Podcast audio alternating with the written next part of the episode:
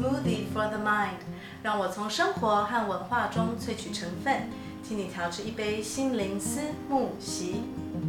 大家听过面试上的黄金七秒钟吗？也就是面试官对你的印象，大概在见到面的头七秒就已经既定了。其实活动的办理往往也是如此，在主持人开场一字一句之间，就已经慢慢为活动成败的印象定了调。所以主持人的专业能力还有培养，也成为相关行业近几年来的显学。因此，今天的 Smoothie Talk 特别荣幸能够邀请到超专业的中英文主持人吕梦哲 Raymond。让他从千百场的各式各样的不同类型主持中，和我们分享他一路来的心路历程。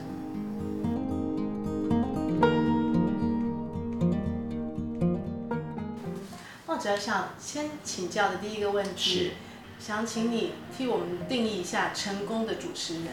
是成功的主持人呢？我觉得，其实在我自己的想法里面非常的简单，就是能够拿捏分寸。得到让活动顺利的进行，那以这个这句话为前提之下呢，我们再去细分在不同的活动的类型啦，以及不同工作的场合，那当然要求又又会不太一样。嗯，您您一路走来，从东海外文系、师大翻译所之后，没有马上进入主持业，对？你是先去了外贸协会，在那边大概几年？呃，在外贸协会大概两年半的时间。对，然后之后就进入了口笔译的产业，还有主持司仪。你觉得这样一路走来，前面这些经历有哪一些帮助？呃，之前的经历，我觉得其实真的没有白走过的路哦，听起来好像非常的老生常谈，但是呃，真的有它的道理存在哦。我想作为一个主持人来说，呃，有几个非常重要的要件，第一个是专业性嘛。那我做的是除了中文主持之外，中英文的主持的工作特别的多，所以专业性来说，你对于语言的要求当然是呃你最基本的条件。所以我在东海外文的时候有奠定了英文外文的基础。那到了研究所，我是读口笔译呃相关的系所嘛，那所以对于这种两种语言之间的转换，或者是语言转换之间，你的拿捏、你的分寸，以及你这个转换的应变的能力，这个训练我觉得非常非常的有帮助。那这些都是专业性的部分哦。那到了后期，我想说，呃，其实我做主持做到目前为止大概有十年的时间了。呃，除了专业性之外，我觉得主持人在台上。我想问 Ruby 哦，你觉得主持人在台上，你会注意他什么地方？当然，首先就是他专不专业呢？那我有几次做完工作之后，有人跑过来跟我说：“你刚才好专业哦。”呃，其实我都会想说，那他眼中的专业，或者是他觉得我专业，到底是哪部分让他觉得很专业？那可能第一部分是英文吧，中英文，你对语言的运用，或者是你对于这个工作本身你了解的程度。有让他们觉得非常的专业，有没有其他地方你觉得是观众朋友觉得你很专业？我觉得气场蛮重要的，就是气势，因为一进来你就要把整个活动的气势几乎是由主持人来定调的。是，对，没错，就是这一点哦，就是呃，其实说起来非常抽象，就是你能不能在台上，你有掌握全局的那种感觉。那我觉得，呃，在外贸协会两年半的时间，其实对于我在台上的这个台风啊，或者是我给人的感觉，呃，是有很大的帮助的。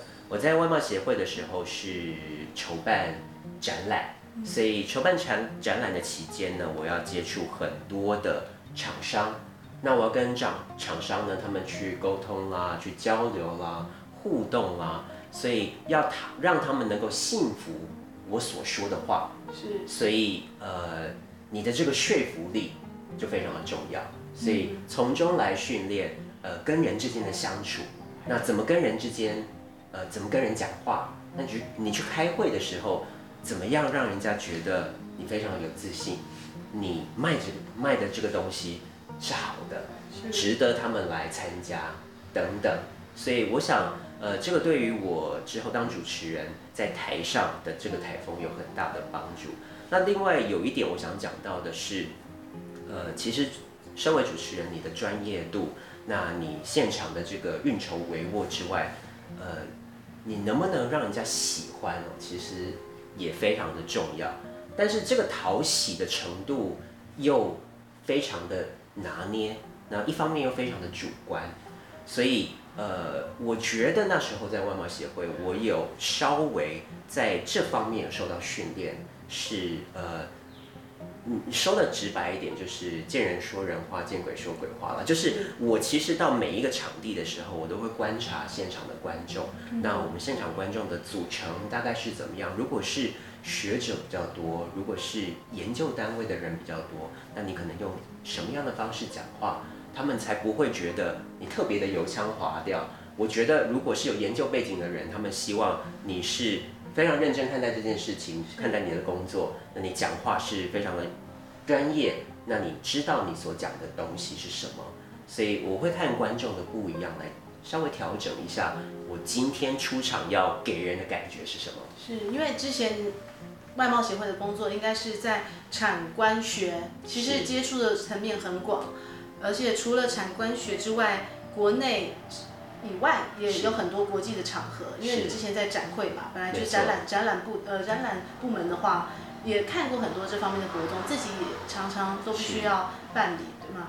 是国际记者会啦、嗯、研讨会啦，或者是呃商谈会啦。都是非会有非常多形形色色的人，嗯，那呃无形之中就是一个非常好的训练。是，所以这几年其实你那时候应该是没有特别去注意，但是其实你都一直在吸收这些经历给你的养分。对，那呃就像是刚才所提到的，我觉得呃主持人大家可能觉得你就是对着大家在台上讲讲话嘛，那当然你有稿子的话，其实谁不能做呢？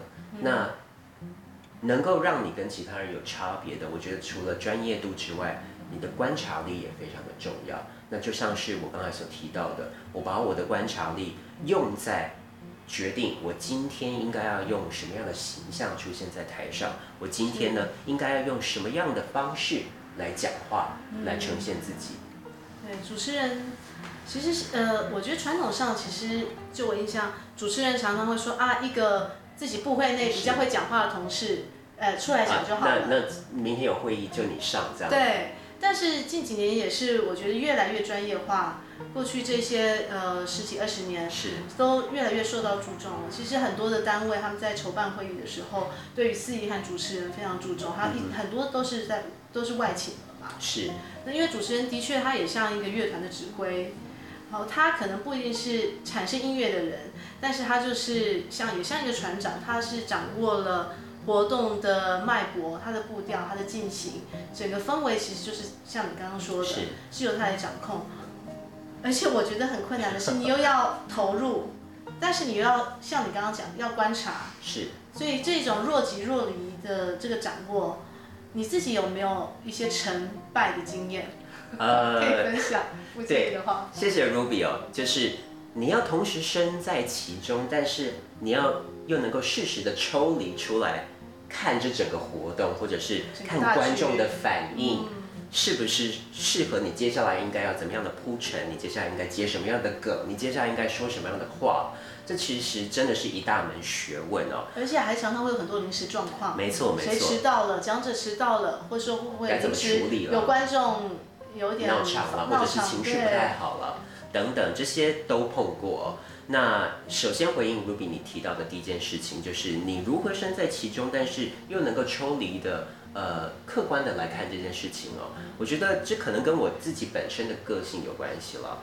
我自己本来呃就是比较冷眼旁观的，嗯，那样个性的一个人哦。呃，但是我不排斥。去融入，或者是我不排斥去接受一些不同的事物，或者是呃一些不同团体，呃需要我融入进去跟他们聊天打屁，我也都可以。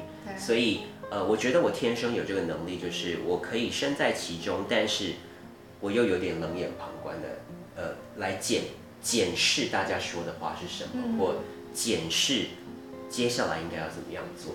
就是首先我可能呃，这是性格使然，自己有的一个能力。那呃，我自己本来有意识到我自己有这样的个性，没想到在后来的主持工作上面，其实是还蛮蛮有它的效果的。对，对我自己对我自己来说，那另外呃，Ruby 你也提到像船长一样，像是这个掌舵者一样，其实其实不敢说了。我觉得主持呃，看不同的场合。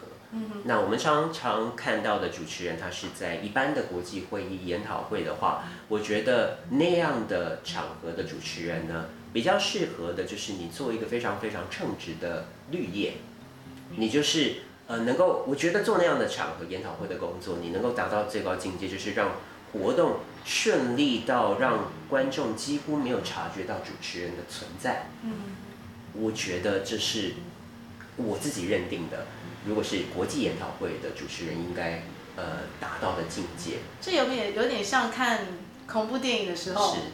音效很重要，但是我们在看的时候不会听到音效，但是它就是非常重要，因为它它其实已经是在帮你整个氛围在定调了嘛，它已经融入在里面了，对，然后适时的画龙点睛的，是是，让你吓那么一大跳，这样，对对，对，你就会印象非常的深刻，嗯嗯，对。呃，这是其中一点哦。那当然，另外还有像是呃活动类型不同嘛。记者会的话，可能主持人的角色稍微重要一点，因为你要让今天来的记者们，呃，知道我们今天呃要宣传的是什么东西，希望他们可以写什么样的东西，所以呃。主持人在这时候呢，可能稍微扮演重要一点点的角色，去多分享一下关于今天的主题，或者是今天的产品，或今天的这个活动的主旨，让记者、媒体朋友们可以留下印象。那回去呢，也可以顺利的，呃，针对你今天的活动写稿子啦，或者是发一些活动的讯息。嗯，所以不同的场合，那呃，刚刚这些是不同的场合。是。就你的观察，因为我知道你有。日文检定一级通过，对不对？没有了，没有了。四声带，国语、台语、英文、日语。就你自己观察，觉得跨文化中对主持人的要求、对主持人的期待、对他角色的扮演定义有什么不一样吗？呃，首先我觉得，呃，我们其实常常看到国外的活动哦，除非是真的非常隆重的颁奖典礼、奥斯卡颁奖典礼、葛莱美颁奖典礼。如果只是一般的研讨会，甚至是记者会，我们都很少听说有特别有主持人嘛。呃，所以我觉得这是首先第一个期待的不一样哦，就是在国外研讨会，呃，就是他们这个圈圈这个领域里面他们自己的事情。所以是欧美这边吗？欧美，欧美 OK。欧美这边哦，所以我常常看到的是，啊、呃，他们今天有一个学术的研讨会，他们可能找的就是这个学术研讨会里面学会里面承办委员会里面其中一个人，或者是他在这个学会里面领域里面跟大家都相好，啊、呃，都交好，那他人缘也非常的好，大家都认识他，可能今天就委请他来。担任今天研讨会的主持人，但是可能也不会特别说他是今天研讨会的主持人，他仍然是今天研讨会的其中一个讲者，只是呃他会上台帮忙开个场啦，或者是讲者之间稍微串场协助一下。那另外我们看到在亚洲，至少我看到了在台湾、中国、日本以及韩国，好像对于主持人的角色，呃是有特别的重视。但是我觉得常常他们认为的主持人，其实角色是比较像司仪。嗯，了解。就是在旁边。比较照本宣科一点。对，比较照本宣科一点是呃，因为我们可能是华人或亚洲文化比较有这种呃官场的文化，或是这种呃大头的文化嘛。那我们今天有什么长官来，那可能这个部会就会觉得。你呃，因为我们今天会有部长来，我们今天会有副总统来，所以我们必须要请一个主持人以示隆重，嗯，或者是呃，因为今天有高层的长官来，我们必须要特别的请一个外部的主持人，让我们今天的活动能够顺利成功。那我们另外也去委请呃公关公司啦来主办呃这个活动，所以呃，他们希望你能够扮演的角色是让这个活动非常的感觉非常的正式，非常的隆重。让来的大头长官们可以觉得，哎，你们这个活动办得很好，那你们这个主持人司仪非常的专业。嗯，我觉得大概有这种呃看法上面、期待上面的不一样。是是，所以你看观察到日韩也是也也是有这样子，也许这是这个整个亚洲社会比较有呃做阶层吗？hierarchy 阶层或者是上下之分或宾客之分。对对。那可能在欧美，就是大家同是这个领域的一份子嘛，那没什么特别分，呃，长官来，或者是即使是总理来，他们好像也，其实好像很少他们的这些会议会有是高层的长官特别来嘛，那除非是真的非常呃特别有意义的，这呃其他的会议。是是。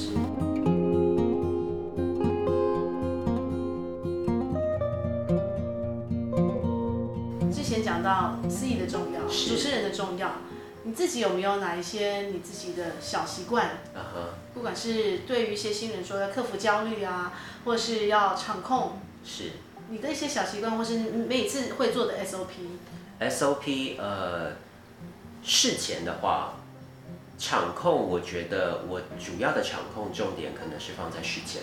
嗯、呃，我在到场之前，可能我们会有一次的彩排。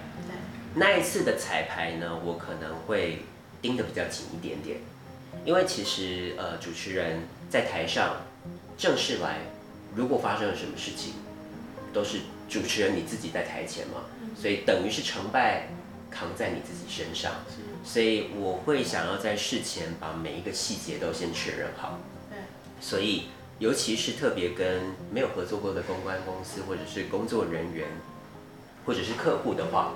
我会特别仔细的把今天每一个流程到哪一个流程，这个音乐要下，音乐由谁放？那音乐下了之后，我们这个讲台要移到旁边，移到舞台的左边，移到舞台下呢，或者是只是移到舞台后面，在背板前面等等这些细项，我都会先确认好由谁搬。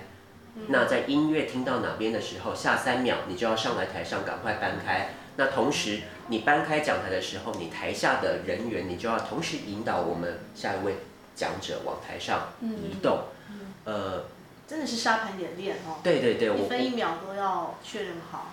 但是其实我我事前确认好，我现场来可以比较轻松一点。说实在的，对，对因为如果现场他没有衔接好的话，就是我的事了。而且你一个人站在台上，对，你也没有办法拿着麦克风请人家求救，就是一万只眼睛看着你。三呃，音乐下了三秒，结果他讲台还没开始搬，人也还没开始移动去请下面一位讲者要上台。对那当然我会使眼色，那他们可能慢了好几拍，那中间就是我的事啦，我又不能让场子干在那边嘛。有哪一些话是你觉得现在可以跟我们讲？有哪些话是在这种尴尬的五秒内可以万用的台词？是呃，我觉得这时候在呃研究所。翻译所受的训练就非常好用哦。我们在呃口译的训练当中有换句话说 paraphrasing 这个练习嘛，所以你就是把同样的话换个方式再讲一遍。对。所以可能我刚开始开场的时候，我开场。呃，已经讲过了。呃，欢迎各位贵宾来到我们今天的会议。我们今天会议呢，有请到中研院的院士，也有请到台大医院的院长来跟我们分享防范呃新型冠状病毒的最新的呃措施等等的。那一定非常的精彩。那我开场已经讲过这些话了，然后接下来就来到我刚才慢三拍的地方。对。那我可能就会说，我可能已经先说了。那我们接下来呢，就要邀请台大医院的谁谁谁上台来跟我们分享。那然后他们开始在那边慢半拍了，我不能这时候说，哎，你那个讲台还没搬，你现在赶快请我们讲者上台。呃，我这边可能是接下来说，那我们接下来请台大医院的。院长上台跟我们分享，就像是我们刚才开场所提到的新型冠状病毒呢，从二零二零年，我们今年年初开始呢，已经对于全球的这个经济啦，以及公共卫生以及医疗体系呢，带来了极大的冲击。那我们第一位讲者呢，台大医院的院长啊，他在公共卫生领域呢，可以说是全台湾甚至是全世界的权威之一哦。所以我们今天第一场呢，就安排了院长为我们今天的这个会议呢，来定调，跟我们分享。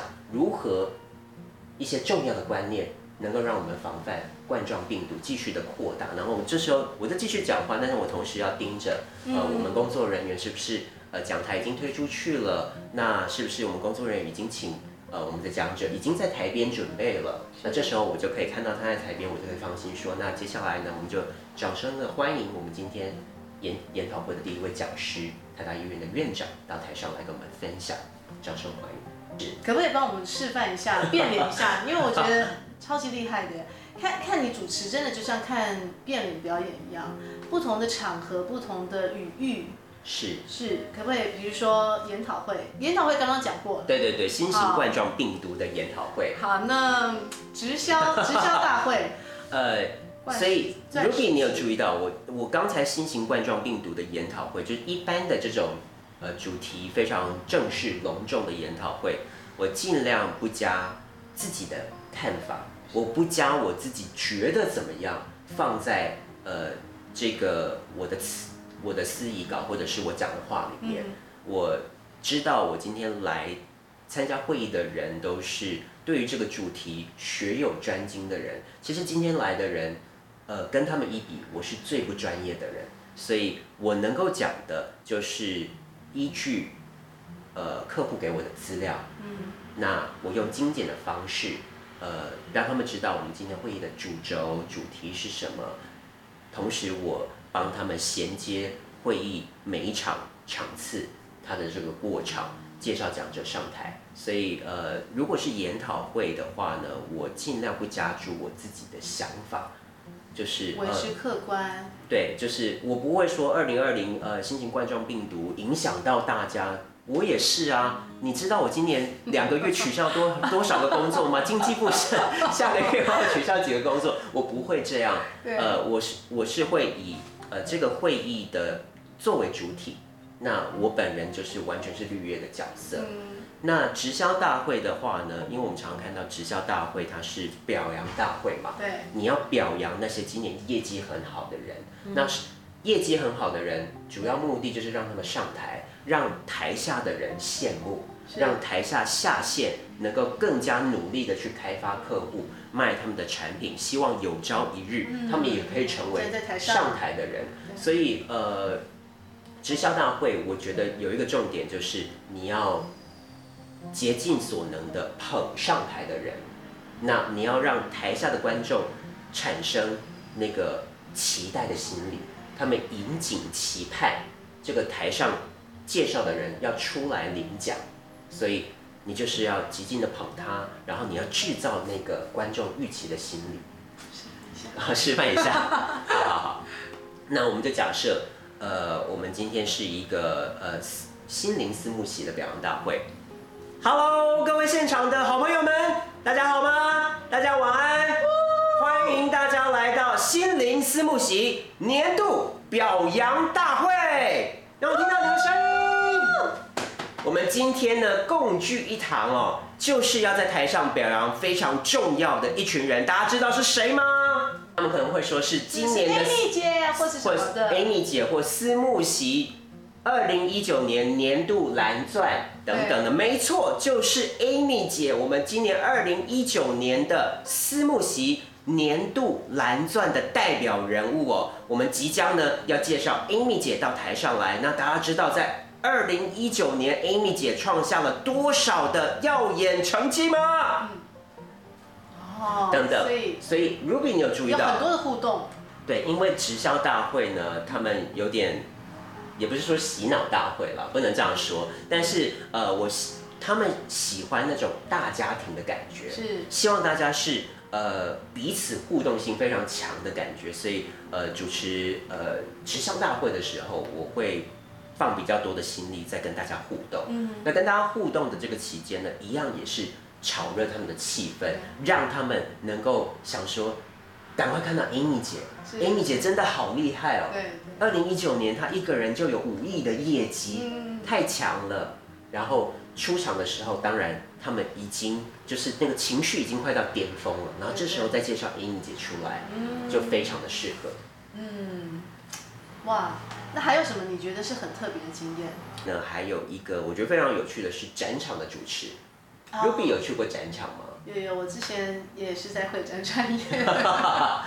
那，你有看过 Show Girls 吗？在哦，对，蛮多车展啊，还有三 C 产品的展览都会有啊。对，呃，我觉得我有有幸的做过几次展场的主持哦，我觉得这个客户非常的心脏非常的大，呃，会敢邀请我一个男生，因为我们几乎在台湾很少看到展场是有。男性的主持人嘛，对，呃，好像是都是。你有你有露吗？我没有露，我也没什么地方可以露啊。就是我们几乎看到的是 show girls，啊、或者是女生，她们可以打扮的很漂亮，穿很高的鞋子哦。所以我觉得展场是一个非常好的呃主持的经验，就是让你不怕吵，嗯，让你不怯场，让你不怕人潮，是，就是让你不怕，因为我们。常常主持研讨会的人哦，有时候还是会有一种呃身段在，是就是觉得我讲这个话会不会很怂啊？哦，或者是我我这样跟大家讲话会不会很没有质感啊？是，是，但是其实我觉得不会哎，呃，我觉得本来不同的工作它就有不同的讲话方式以及不同的要求。那你到了展场，那我今天就非常的体认到，我今天的任务呢，就是要让。最多的人来我这一摊，我要击败隔壁摊那个 show girls，她穿的很露，但是我就是要凭着我的方法，我可能送很多的礼物，或者是我讲解的非常的清楚，或者是我讲话最大声，让最多人聚集到我的摊位前面。是，对，所以这又是另外一种训练哦，就是你如何来吸引人潮，然后你吸引人潮之后呢，你如何留住这个人潮在你的摊位。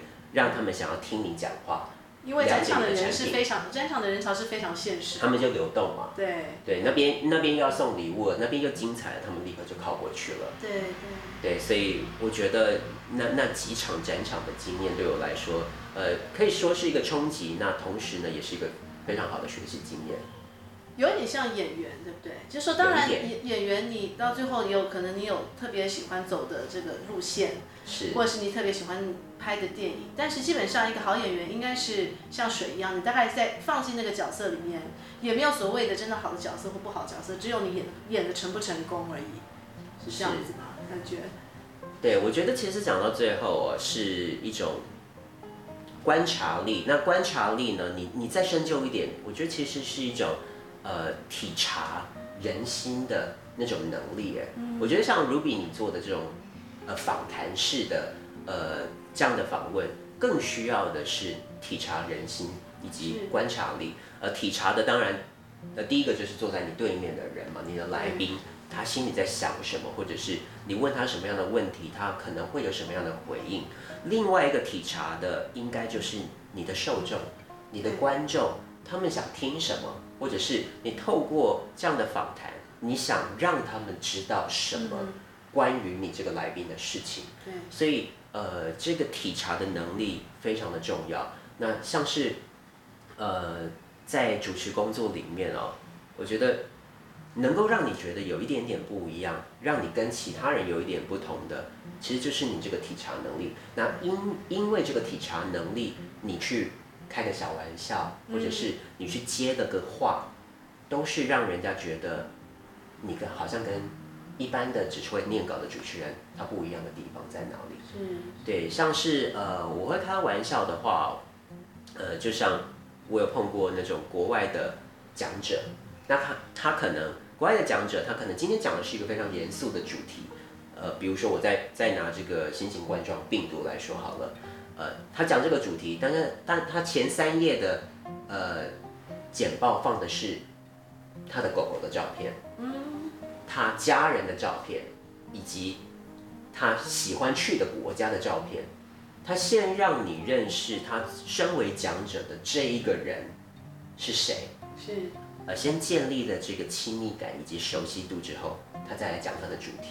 嗯，对，那我就观察嘛，我就看他一开始。呃，就会说，呃，我最喜欢的国家是日本，但是我来台湾，我第一次来，我希望下次能够有机会，能够待更多天，带我的家人来什么的。那我还会继续观察，呃，他讲的当中，他是不是可以开玩笑的人。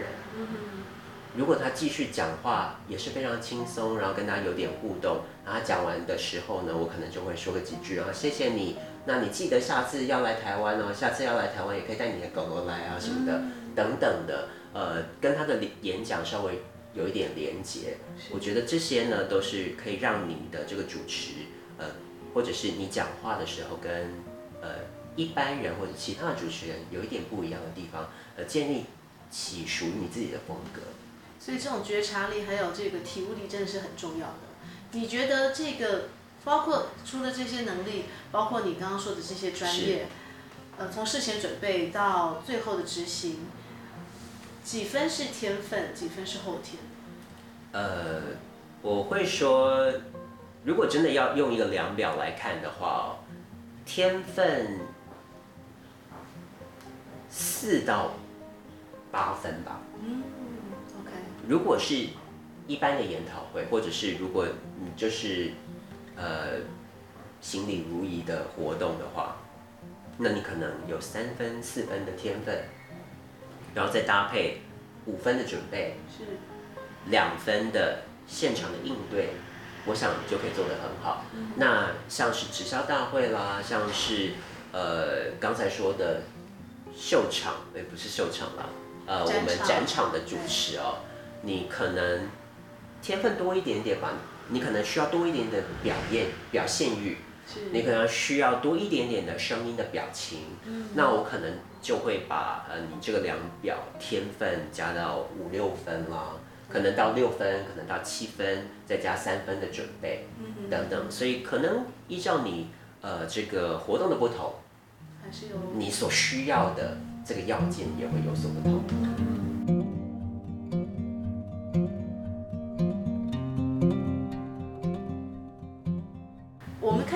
持人其实像刚刚讲，就是这些非常从小细节到掌控大局，都是很光鲜亮丽、非常专业的一面。但是专业的一面背后，阳光的背后应该是有阴影吧？对呀、啊，是不是有一些这个职业对对你带来的一些副作用、职业病，或是不为人知的阴暗面？呃，不为人知的阴暗面呢，我可能。可能也不至于到不为人知了。是。那阴暗面可能是对于这个活动本身，或者是你幸不幸福这个活动，或者是你幸不幸福这个讲者所讲的东西，你这个算阴暗面吗？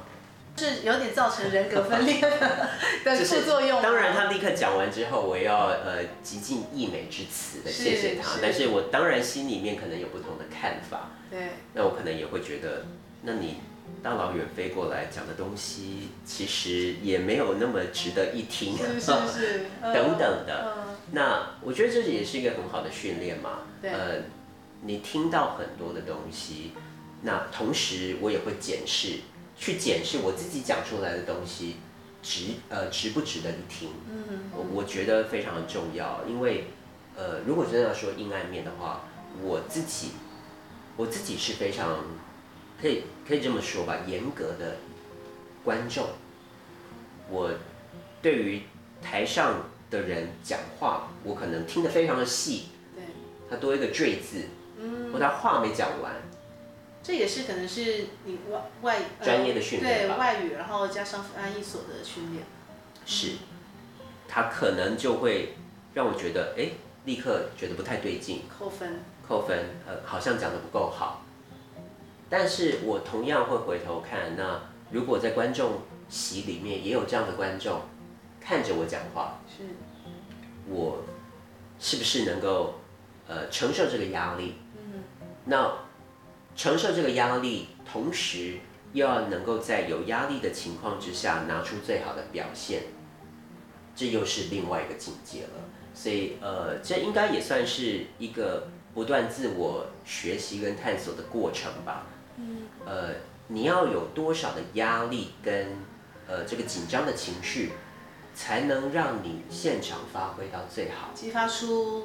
肾上腺素狂飙，然后激发出最大的潜力。因为我其实呃，Ruby 在前面的题目好像有问到有没有什么印象深刻或失败的经验。我心里在想，要不要重提？主要是很想问，是刻意跳过 题吗？还是不想跟？没有，我现在就讲了。好，太好了。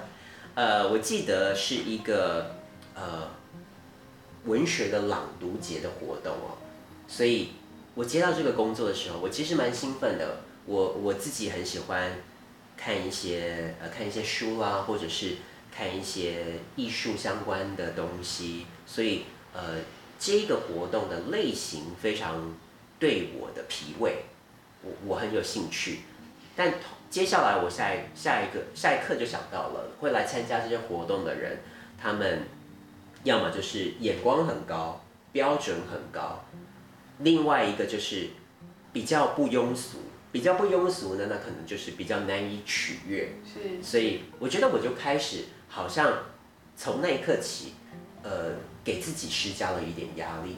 我会非常在意现场的观众的回应，我会非常的在意那我讲的话，我讲的这些话，呃，其实我还蛮认真准备的。那我认真准备，我我也有在想说，那现场的观众会不会觉得过于浮夸，或或者是。流于通俗，是，所以我其实有有有自己呃重新解释过了好几次。那我现场，我觉得太过在意这个事情，发挥的没有很好。呃，所谓发挥的没有很好，第一个是语言上，我觉得我觉得有点在意到我自己觉得讲话都有点嘴巴有点太紧，很不自然吗？对，有些字还吞掉。哦，就是你一般听众可能不会觉得，呃。怎么样，或者是呃是很大的问题，但是我自己知道。专业的要专专业的标准来看的话，你自己是对，我就我就觉得我当天讲话有受到我的情绪所影响，嗯、再加上我自己觉得我准备了一段应该还不错的内容，是。讲完之后大家也没什么反应，哦、然后 我就开始我就开始心虚起来了，哦、我就想说观众会不会心里开始觉得是。主持人刚才讲那一段在干嘛？还拿拿出来搬弄，对啊，好说的，嗯。赶快介绍讲者吧。嗯。一点都不好玩，或者是我就自己开始演起内心戏。那你这个内心戏呢？你可能会有个恶性循环，继续的影响到你的表现。所以我的表现呢，一个是你心虚之后，人讲话就比较没有自信，所以你讲话的语调就会比较浮一点点。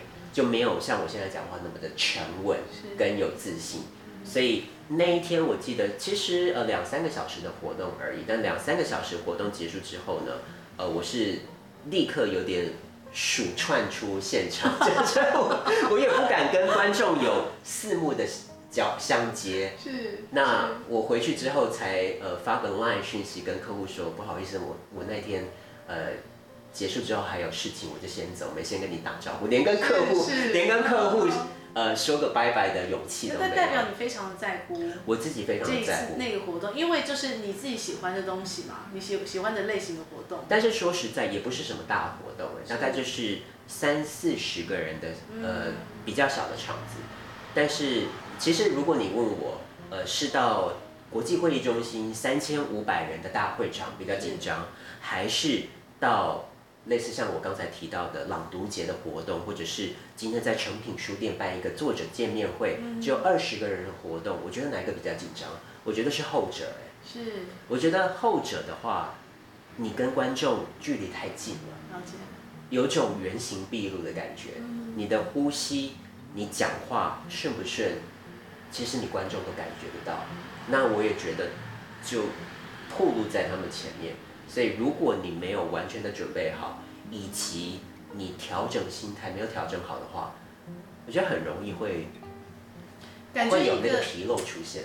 对，我好像可以理解你的感受，就是说这个三千五百个人的大场合，它比较像是一个大套餐，每个人都是吃这样的东西，是，我就知道。可是另外一个有点像是这种私宅无菜单料理，因为距离很近，你会感你会感受到他们的气息，他们的体温。他们的鄙视，就是就是你人在心虚的时候，你连他，你连连他的气息，你都觉得他在他在 他在鄙视。你很强哎。对，就是就是自己内心戏非常的重。那大场子，你看像呃你在很高的舞台上面，其实呃那个灯打在你上面，你其实根本也看不太到下面观众的表情。那你就是在台上表演就好了。是，你就是在聚光灯下，大家都要听你的。这是有一点，就是这会有一点，就像我们刚刚说的，有点职业病啊。就是就是这个活动，至少对你来讲，我觉得是哎。那这个大场合，我就是上去上台表演就可以了嘛。对。所以呃，其实就是你当然要非常在意你的观众，在意你这个活动，在意你自己当下的表现好不好？对。这个在意是需要的，但是要到多在意呢？嗯哼。像刚才那个朗读节，我我算是学到一个教训吧。对。呃，你你要如何在在意跟平常心之间拿捏到一个平衡？嗯，是需要练习的。那你平常有什么样的兴趣或是嗜好，或是有没有特别去怎么样去调冶平衡自己的心情？对于你刚刚说的这些能力。有帮助。嗯，呃，我自己非常喜欢看各式各样的颁奖典礼。嗯、我以前会录影，或者是对对对，呃，我我把每一场的颁奖典礼当成当成一个很重要的节目来看。所以从年初会有金球奖啦，会有奥斯卡、葛莱美啦，或国内会有金曲奖啦、金马奖啦、艾美奖啦等等的。呃，我很喜欢看他们的这个。表演的流程如何串起来，顺不顺畅？那这种大型的颁奖典礼呢，也都会有主持人。那国外常常都会有这种 opening monologue，就是这种开场的独白。那这个开场的独白呢，我常常觉得就像走钢索一样哦，因为你这个主持人呢，呃，你的成败就前五分钟、十分钟就决定了。那当然，他们的这些呃开场的独白呢。有多少的笑话，你要开什么样的玩笑，都是事先有经过呃不知道多少次的沙盘推演啦，跟呃这个播放的平台啦，跟主办单位都讨论过。但是你怎么知道你这个笑话能够达到什么样的效果，或者是当场来的观众能不能够接受到你要传达的讯息，甚至有时候是弦外之音，嗯，这些呢，其实都是我觉得看起来有很高的风险。那如果你能够这钢索走得好，你能够克服这些风险，风险越高，你能够风险越高，你可能获得的这个报酬以及反应就更大。是。所以呃，有些真的是看到你觉得拍案叫绝，这个这个玩笑开得太好了，但同时他可能也三个玩笑开得很好，另外一个玩笑这个歪掉了走掉了就很可惜。所以我很喜欢看这些呃颁奖典礼以及主持人。他在台上的应对进退。嗯，那其他的嗜好呢，或兴趣，喜欢做什么呢？其他的嗜好哦，呃，我喜欢自己出去旅游。我觉得自己出去旅游是呃跟自己相处的一个很好的方式。我觉得现在呃常常大家呃人与人之间的联系太近了，或者是太过的。一定要时时刻刻、分分秒秒的，你你消失个五分钟，好像就就全世界觉得你你跑去哪里？是太快，你人间蒸发了。现在有太多的这种通讯的软体了，对你你你根本无所遁逃。太快太容易了，太被期待了。是，那你真的一天能够静下心来，呃，去反省一下今天说过的话也好了，嗯，想过的事情也好，呃，其实。说实在非常的少，那日子这样一天一天的过下来，你也习惯了上床之前就先看个手机等等的，你也就习惯了没有去跟自己沟通，没有去跟自己对话，嗯，你也觉得没有什么。是，但是其实如果你长期不跟自己沟通，不跟自己对话的话，我觉得是失去呃少掉了一个你你自己呃跟自己应该更认识自己的呃。一个方式，那你就少掉这一块，非常的可惜哦。所以透过自己出去旅行的时候，呃，我会刻意多走路。嗯，那当然远一点的话，搭大众交通工具嘛。但是可以走路的话就走路。啊，走路的时候呢，呃，手机我就我尽量是用那种有流量限制的。哦。申请有流量限制的网络嘛，所以你你也不能一直用网络看手机。所以你走在路上，你就是观察行人，你就是感受你现在身边是什么样的人，那有点又回到以前呃这些三 C 产品还没有那么发达的年代，嗯、常常有时间就是看个报纸、看个书，然后看到一半就坐下来，坐下来稍微想一下，休息一下，嗯、让自己的思绪放松一下吧。对我来说，自己出去旅游是一个很好的方式。嗯，因为既然讲到了兴趣，想要听你说说你的三个心灵思慕系的大三大配方。